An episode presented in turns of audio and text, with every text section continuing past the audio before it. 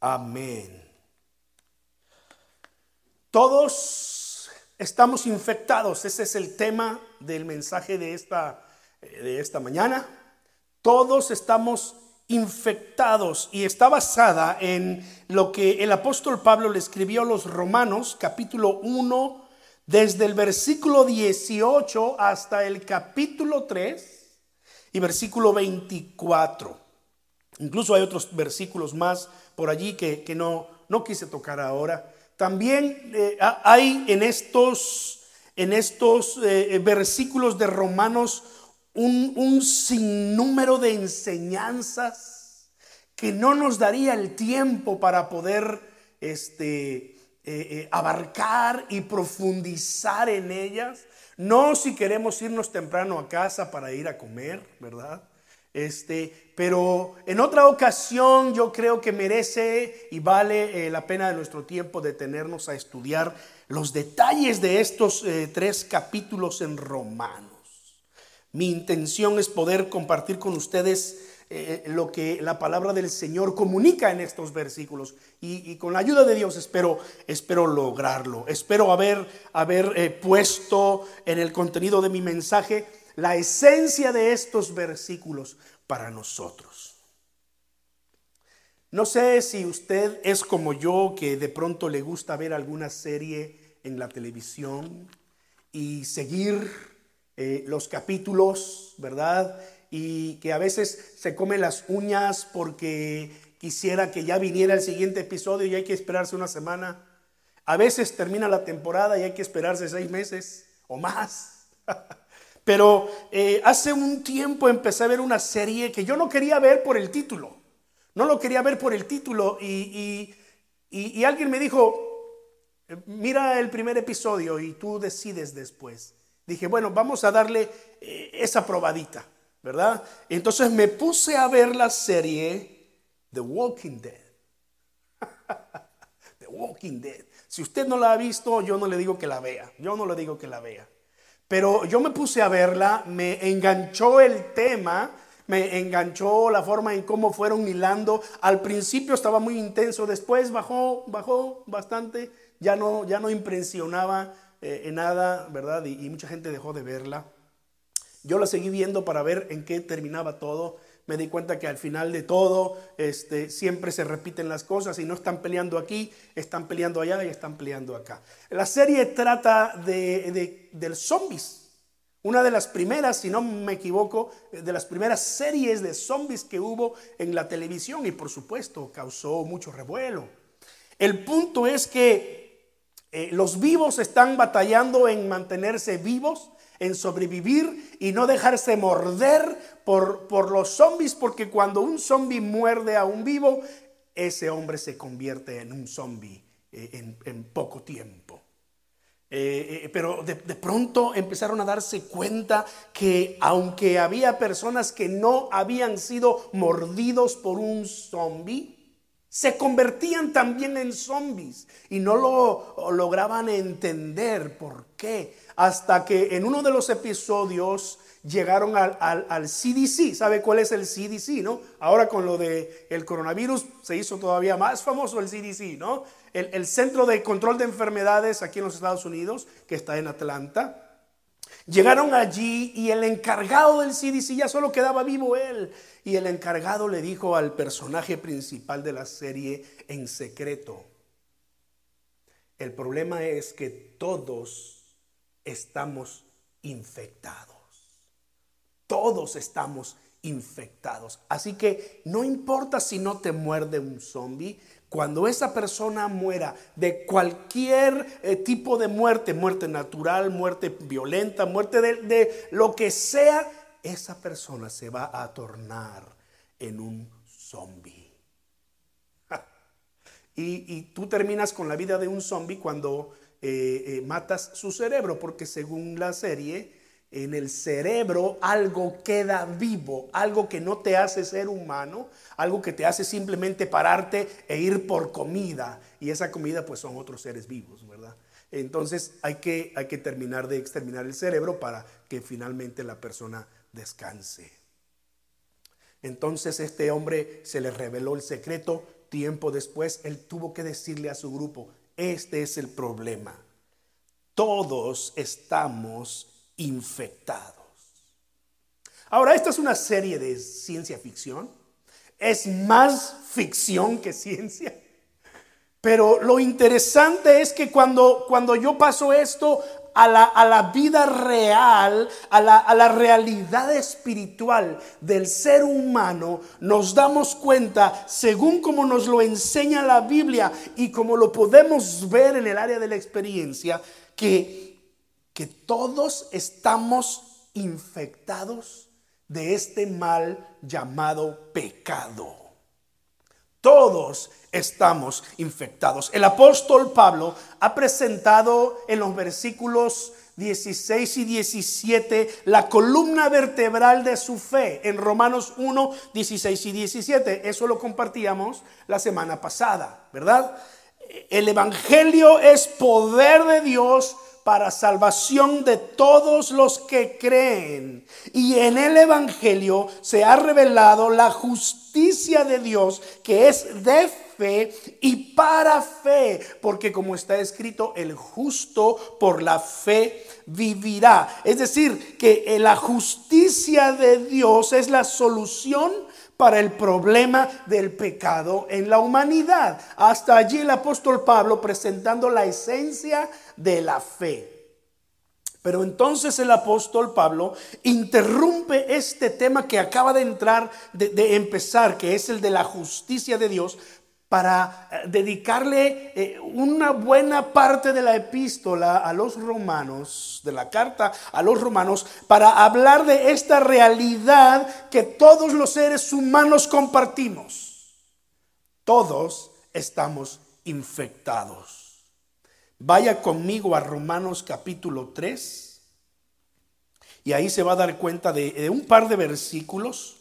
Los voy a mencionar después eh, eh, pero para eh, iniciar y darnos cuenta cómo el apóstol Pablo presenta esta realidad espiritual que toda la raza humana comparte, todos estamos infectados. Dice ahí el versículo 10, 3, 10 de Romanos, como está escrito, no hay justo ni aún uno.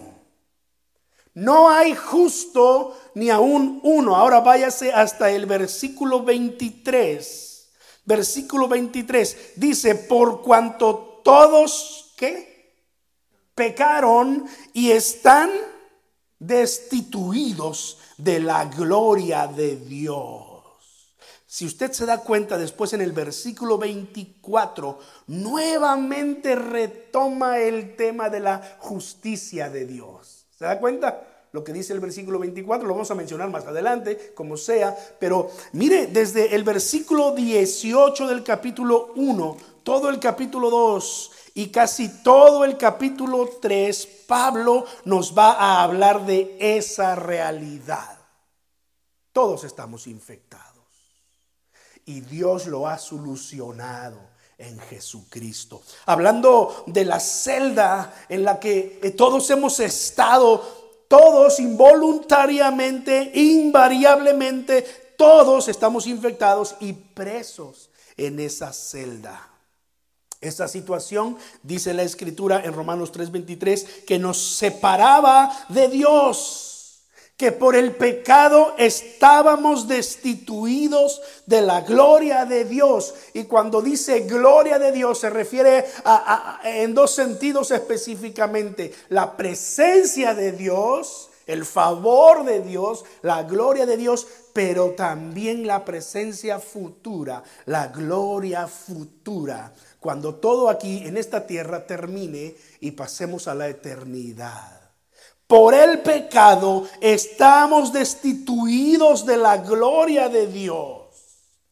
Por eso para el apóstol Pablo es importante pasar por esta enseñanza que tiene ciertos toques negativos, pero que es necesario que nosotros veamos y desglosemos para que nos demos cuenta de la realidad que hay en el mundo. Recuerde, este mundo es contrario a nosotros. Este mundo no está a nuestro favor. Este mundo no nos va a alentar a que nosotros busquemos a Dios y conectemos con Dios, sino todo lo contrario. Pero Pablo entonces, para hacernos apreciar el regalo de Dios, nos va a llevar por la realidad del problema del pecado.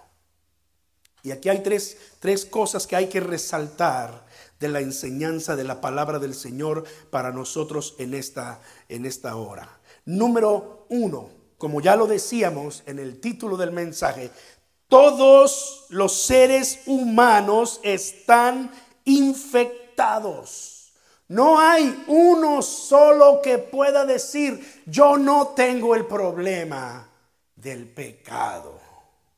Y Pablo lo que va a hacer en el capítulo 1, capítulo 2 y capítulo 3 es decir, es decirnos gentiles, es decir, griegos, romanos, eh, hispanos, ¿verdad? Mexicanos, este, guatemaltecos, eh, dominicanos, puertorriqueños, todos, todos estamos bajo pecado y por eso estamos destituidos de la gloria y de la salvación de Dios. Y no solamente gentiles, pero Pablo va a hablarle directamente a los judíos y les va a decir, ustedes también. No crean que por ser el pueblo elegido se salvan.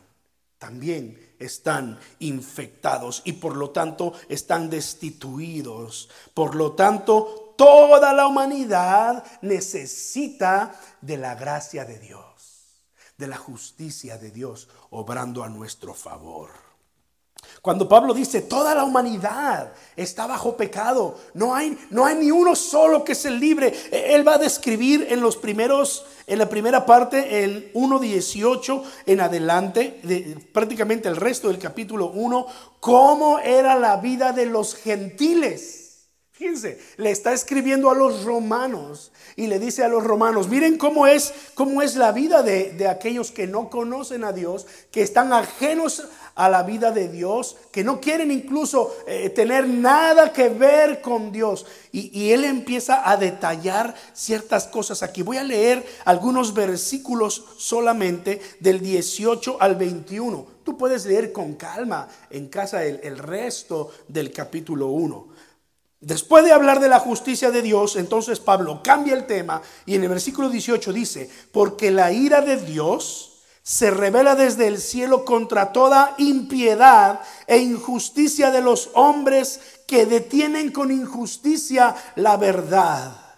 Porque lo que de Dios se conoce les es manifiesto, pues Dios se lo manifestó porque las cosas invisibles de Él, su eterno poder y deidad, se hacen claramente visibles desde la creación del mundo, siendo entendidas por medio de las cosas hechas, de modo que no tienen excusa, pues habiendo conocido a Dios, no le glorificaron como a Dios, ni le dieron gracias, sino que se envanecieron en sus razonamientos, y su necio corazón fue entenebrecido. Profesando ser sabios, se hicieron necios y cambiaron la gloria de Dios y, empieza a describir cómo la vida de la, de la humanidad se ha reflejado en, en el mundo y cómo ellos cambiaron a Dios, el creador, para adorar, para dar culto a las criaturas. Y de ahí tenemos entonces diversas culturas en toda la historia humana y alrededor del mundo que adoran al sol, que adoran la luna, que adoran las estrellas, que han creado dioses de los fenómenos naturales como la lluvia. Si usted va y estudia cualquier civilización en la historia de la humanidad, usted se va a dar cuenta que comparte todo lo que Pablo aquí está diciendo. Y dice Pablo, la ira de Dios se revela desde el cielo contra todos los hombres porque porque Dios les manifestó su poder. Dios les reveló su deidad por medio de la creación. ¿No dice así el Salmo 8? Oh Jehová, Señor nuestro, cuán glorioso es tu nombre en toda la tierra. ¿Verdad? Los cielos anuncian, dice luego el Salmo 19, los cielos anuncian la gloria de Dios y el firmamento la obra de sus manos. Es decir, dice Romanos otra vez, citando Romanos 1.18 eh, en adelante, porque Dios le reveló a todos los hombres su poder y su deidad, pero los hombres rechazaron a Dios. Los hombres negaron a Dios y prefirieron darle culto a las criaturas antes que al Creador. Y Pablo luego dice, el cual es bendito por los siglos de los siglos. Versículo 25, ya que cambiaron la verdad de Dios por la mentira, honrando y dando culto a las criaturas antes que al Creador, el cual es bendito por los siglos de los siglos. Esta es la realidad de la humanidad, que aún viendo el, poder eterno de Dios y su divinidad, rechazaron a Dios y, y decidieron andar en sus propios caminos. La consecuencia de esto es que Dios, dice la escritura en Romanos 1, Dios los entregó por completo a las cosas de la maldad.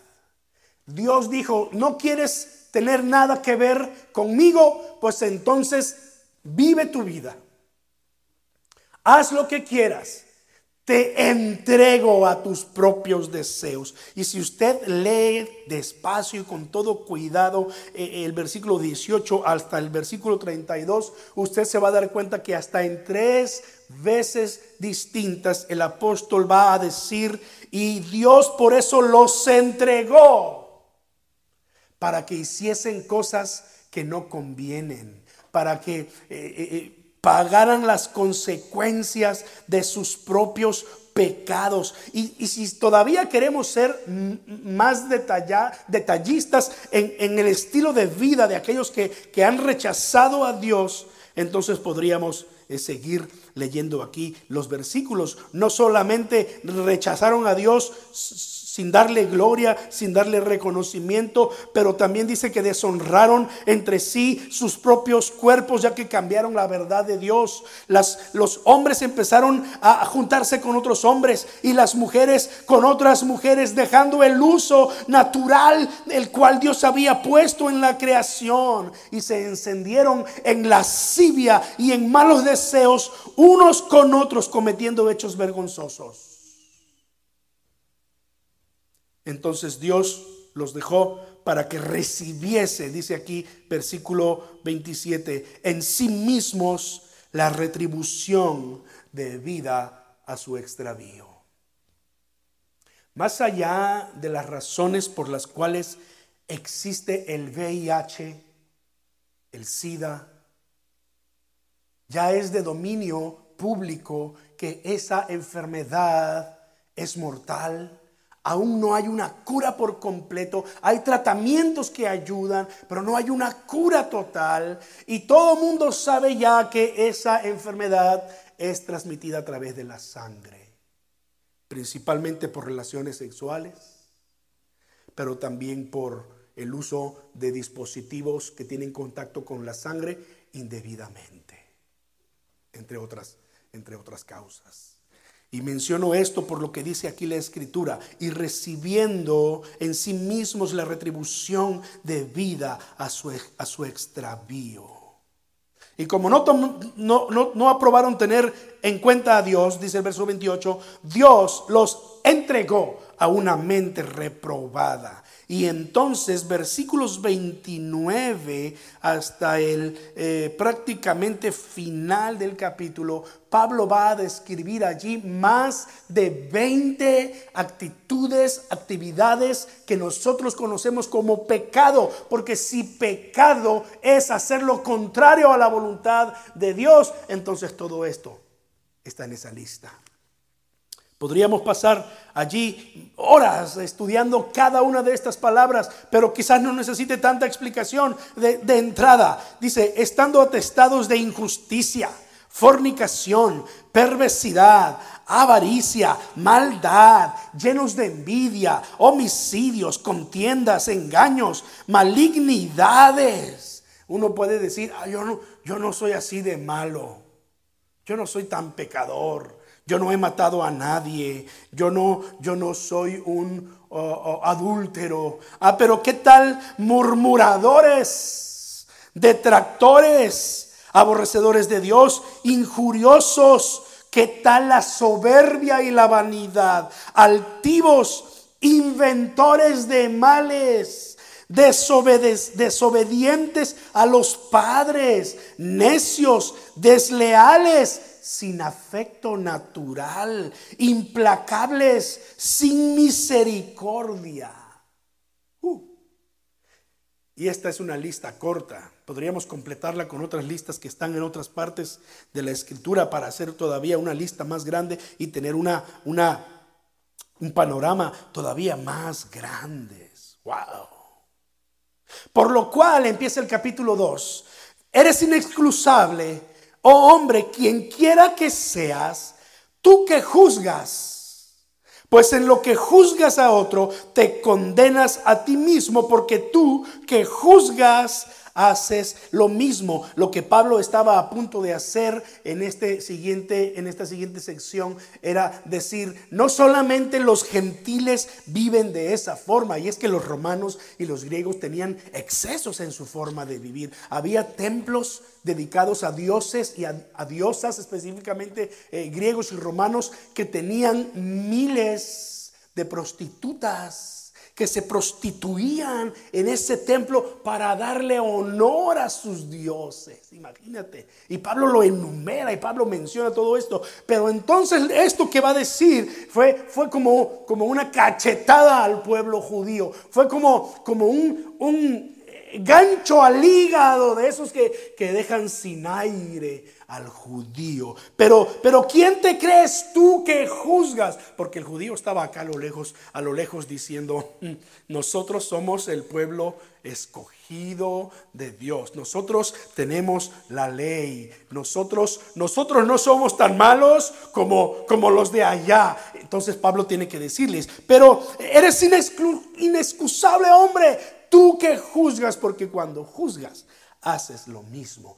Tú que juzgas estás ya incurriendo en un pecado, el pecado de juicio, el pecado de crítica, el pecado de murmuración, por solamente citar algunos. Así que no solamente los gentiles, pero también los judíos, quienes pretendían ser el pueblo de Dios, estarían infectados también dentro de este problema del pecado. Y por lo tanto, dice versículos 17 al 21 del capítulo 2, He aquí tú que tienes el sobrenombre de judío y te apoyas en la ley y te glorías en Dios y conoces su voluntad e instruido por la ley apruebas lo mejor y confías en que eres guía de los ciegos, luz de los que están en tinieblas, instructor de indoctos, maestro de niños, que tienes en la ley la forma de la ciencia y de la verdad. Tú pues que enseñas a otro, ¿no te enseñas a ti mismo?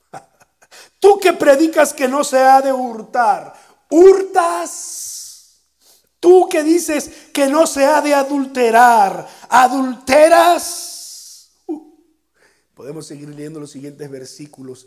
Y golpe tras golpe a los judíos que se sentían tan santos que, pensaban que estaban ajenos a esta realidad. Me recuerda aquel momento en el que Jesús estaba con sus discípulos Y habló acerca de unos galileos a, quienes habían sido sacrificados por el emperador. Y, la gente dijo que estos galileos eran pecadores y los otros no. Jesús les dijo, de cierto les digo que todos están necesitados de la salvación. De cierto les digo que si no se arrepienten, todos perecerán igualmente. En Lucas capítulo 3 encuentras esa parte del ministerio de Jesús, de la narración de Jesús. Así que Pablo llega a la conclusión en el capítulo 3 de que tanto judíos como no judíos, todos estamos infectados. Todos estamos bajo pecado. Por lo tanto, ajenos a la ira de Dios. Eh, ajenos a Dios y somos objeto de la ira de Dios. Para Pablo, pues, el dilema humano no consiste en sí que el hombre cometa pecados. El problema es que el pecado que viene heredando desde que nace, desde el momento en el que mismo Adán y Eva decidieron darle la espalda a Dios y andar en sus propios pasos, desde ese momento el hombre viene a ser esclavo del pecado. Ese pecado lo hace pecador. Por ese pecado el hombre comete los demás pecados. Y es como Dios ofrece la solución a la humanidad. Justo como en la serie de televisión, pero, pero esta es una realidad. Esta es una realidad. Todos estamos infectados del pecado. No hay nada que podamos hacer al respecto. No hay nada que nosotros podamos lograr a favor de nosotros mismos. Ni siquiera la religión. Y lo voy a mencionar así. Esta es la segunda cosa que quiero compartir con ustedes. Tenemos tiempo todavía. Nada puede librarnos del problema del pecado, ni siquiera el cumplimiento de la ley. Oh, wow. Si, si esos eh, eh, ganchos al hígado a, los judíos no los derribaron, esto, esto, hermanos, era eh, en términos de box, esto era un knockout completo. Con, este golpe a la lona. Y después de 10 segundos todavía tiene que entrar el, coach y, despertar a su, a su peleador, porque lo que Pablo está a punto de decir aquí eh, en el capítulo 3 es un knockout.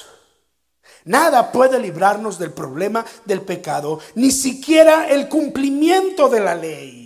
Dice el capítulo 3, versículo 20. Y ya que por las obras de la ley ningún ser humano será justificado delante de él, porque por medio de la ley es el conocimiento del pecado. Uh. Ahora, no, no, pudo haber escogido mejor pensamiento para cerrar la enseñanza de la realidad del pecado. Porque esto lo que tiene de implicación para nosotros es que eh, eh, eh, las religiones intentan llevar al hombre a la salvación de cualquier tipo. Todas las religiones tienen el propósito de ofrecerle al hombre salvación. Pero Pablo a través de esta enseñanza dice, hey, ni la mejor religión, ni la mejor religión que puede ser la judía eh, desde el punto de vista de Pablo, ni la mejor religión te puede librar del problema del pecado. Wow ni los judíos que tienen la ley de Moisés con todo y que es la revelación de la voluntad de Dios para su pueblo, ni el judaísmo, ni el islam, ni el cristianismo. No sé si usted de pronto piensa en, yo soy cristiano. ¿Y qué es eso? Es una religión. Mm. Bueno, pues ni la religión. Venir a la iglesia todos los domingos cantar alabanzas, escuchar un mensaje, dar nuestras ofrendas, ser generoso con Dios en nuestros diezmos y todo lo demás. ¿Eso nos dará la salvación? No. Lo revelaría Pablo después a los Efesios y ya citamos ese texto la semana pasada y lo volvemos a, citar esta ocasión, ¿verdad? Allá en Efesios capítulo 2. No porque no es por obras para que nadie se gloríe. No es por obras. Mira, hay que decir esto con cuidado porque nosotros los que estamos en la iglesia, que buscamos al Señor los domingos, los miércoles, etcétera, en condiciones normales, ¿verdad? Eh, que, que, las iglesias están abiertas, etcétera. Pensamos que por hacer eso estamos del otro lado ya. Pensamos que por hacer eso Dios se agrada de nosotros. ¿Tú piensas que Dios se impresiona porque porque vengas a la iglesia los domingos. Por eso eh, yo en pláticas personales, ¿verdad? Yo, yo soy el más interesado que todo el mundo venga a la iglesia el domingo. Entre más seamos mejor, ¿verdad? Etcétera. Pero entre pláticas yo les he llegado a decir a ustedes, hey, no pasa nada si un domingo tú no llegas a la iglesia. No estás pecando. No vas a perder tu salvación. No es que Dios va a decir, ah, tú no quieres nada conmigo, pues ahora yo no quiero nada contigo. No, porque no es por obras. Tú no agradas a Dios por las obras, porque si, si nosotros intentáramos hacer esto, estaríamos encajonando a Dios como una religión, justo como los judíos lo hicieron. Y Jesucristo, mientras estuvo en esta tierra en su ministerio, fue muy claro con los judíos llamándolos hipócritas porque quieren cumplir toda la ley, pero en realidad no lo logran y además hacen que la gente se desanime y se aleje del reino de Dios. Ninguna religión, ni el cristianismo. A veces señalamos a los, a los eh, eh, musulmanes y decimos, ese pecador se va a ir al infierno. ¿Y tú crees que por ser cristiano te vas a ir al cielo? No es la religión. No es tu, tu, herencia evangélica tampoco. Ahora voy a hablar aquí de, del, cristianismo. ¿Cuántas expresiones del cristianismo conocemos? Saben ustedes que hay varias expresiones del cristianismo, ¿verdad? Está el catolicismo romano, está eh, eh, eh, la iglesia ortodoxa, y de la iglesia ortodoxa hay una que es la ortodoxa griega, hay otra que es la ortodoxa egipcia, hay otra iglesia ortodoxa que es la rusa. Y no voy a dar clases de historia de la iglesia ahora, pero estamos hablando de las diferentes expresiones de la iglesia cristiana, el anglicanismo, o sea, la, la, iglesia de Inglaterra, el protestantismo, todas las iglesias que están representando lo que, lo que logró Martín Lutero, Juan Calvino, Juan Knox y otros reformadores más allá en 1500, más o menos en la historia. Ninguna iglesia, ninguna religión puede darle al hombre la salvación. Solo Jesucristo. Solo Cristo salva. Y es en Él y por medio de Él y por Él que nosotros recibimos la justicia de Dios, la salvación, el perdón de nuestros pecados. Así que enfoquemos nuestros ojos y nuestra fe en Jesucristo. Eso es lo que nos dice la Escritura en, Hebreos capítulo 12. Puestos los ojos en Jesús, el autor y consumador de la fe.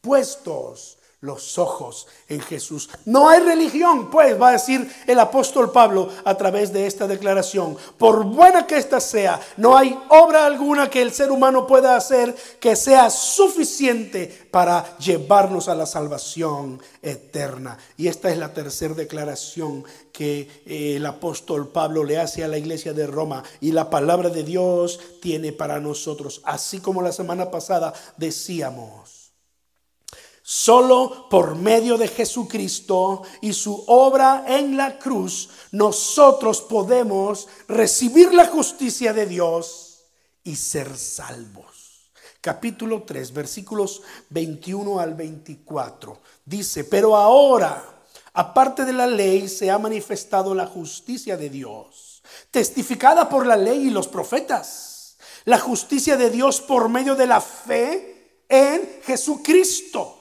para que todos los que creen en Él, porque no hay diferencia, por cuanto todos pecaron y están destituidos de la gloria de Dios.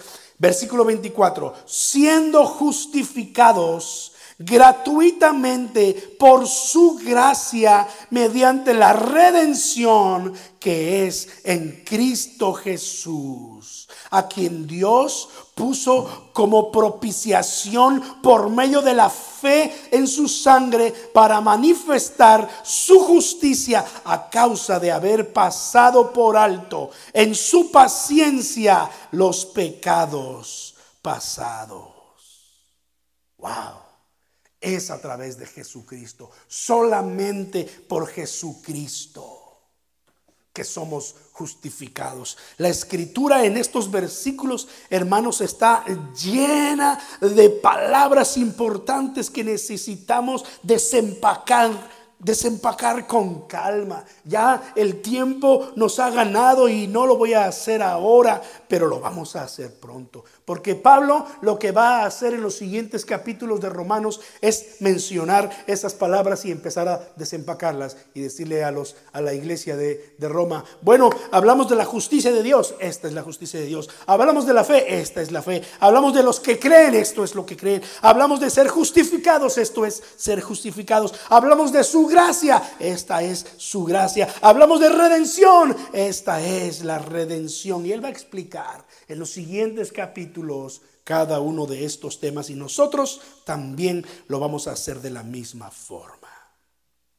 Estas son las buenas nuevas, hermanos. Gloria a Dios, porque yo no tengo que hacer nada más que solo recibir. No tengo que hacer nada más que solo creer, porque eso es lo que dice el Señor para todos los que creen en Él y reciben el regalo de Dios que es su salvación. Estos versículos son una, la continuación de los versículos 16 y 17. Allá donde Pablo dijo, eh, porque está escrito, el justo por la fe vivirá. Esa fe en Jesucristo. Lo que Jesucristo hizo en la cruz pagando por el pecado es lo que a nosotros nos permite que Dios nos otorgue su justicia y seamos justificados. Hablaremos de esa palabra en los siguientes domingos ser justificados. Pero eso es lo que a nosotros nos permite recibir la salvación, ser salvos. Jesucristo es aquel que va y, abre la puerta de la celda y nos dice, ya pagué tu deuda. Ya el juez te ha declarado inocente. Ya el juez te ha librado de la culpa. Ya no eres culpable. No estás en condenación. No tienes por qué estar en esta celda. Sal. Jesucristo lo pagó. Amén.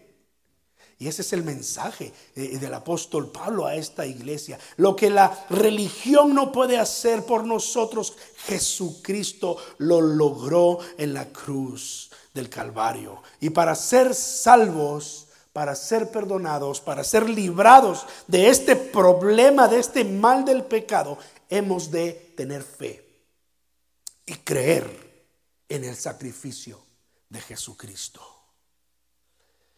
Padre Celestial, en esta hora de la eh, mañana te doy gracias, porque tu palabra, Señor, nos ha revelado de una manera clara cómo tú, Señor, nos has liberado del pecado de modo que no hay excusa ahora, Señor, porque no solamente podemos conocer tu eterno poder y tu deidad a través de lo creado, pero en la revelación de tu palabra nos has mostrado lo que Jesucristo vino a hacer por nosotros. Y este es el llamado para ti, iglesia. en esta mañana. Un llamado a no confiar en tu propia justicia. No vamos a agradar a Dios, ni vamos a tener éxito en hacer lo que a Dios le agrada, confiando y dependiendo eh, en nuestras propias fuerzas. Es por Cristo y por medio de Jesucristo. Cuando Dios te ve, te ve a través de la sangre de su Hijo Jesucristo, derramada por ti, por mí. Dios nos ve como justos, aunque hayamos sido culpables de condenación. Pero por el hecho de que Jesucristo pagó por el pecado, ahora el Señor nos da su justicia. Y así las escrituras nos dicen que hemos sido justificados. Hermano, no es por las obras, es por la fe. Y la forma correcta de acercarnos a Dios es por la fe en lo que Jesucristo hizo. Ora conmigo como Pablo oró al escribirle a los filipenses. Señor, quiero ser hallado en Cristo. Quiero ser hallado en Dios. No por tener mi propia justicia que viene por la ley, sino por tener la justicia que es de Dios y que viene por la fe. La fe en Jesucristo. Yo creo en ti, Jesucristo, y creo en lo que hiciste por mí en la cruz Gracias por perdonar mis pecados y por darme vida eterna. En el nombre de Jesús. Amén. Amén. Vivamos en la fe del Hijo de Dios. Dice Pablo en Gálatas, con Cristo estoy juntamente crucificado. Y ya no vivo yo, dice sino vive Cristo en mí. Y lo que ahora vivo en la carne, lo vivo en la fe del Hijo de Dios, el cual me amó y se entregó a sí mismo por mí. Que Dios los bendiga, que Dios los guarde, que el Señor viva en ustedes la vida cristiana que Él nos ha llamado a vivir. Amén.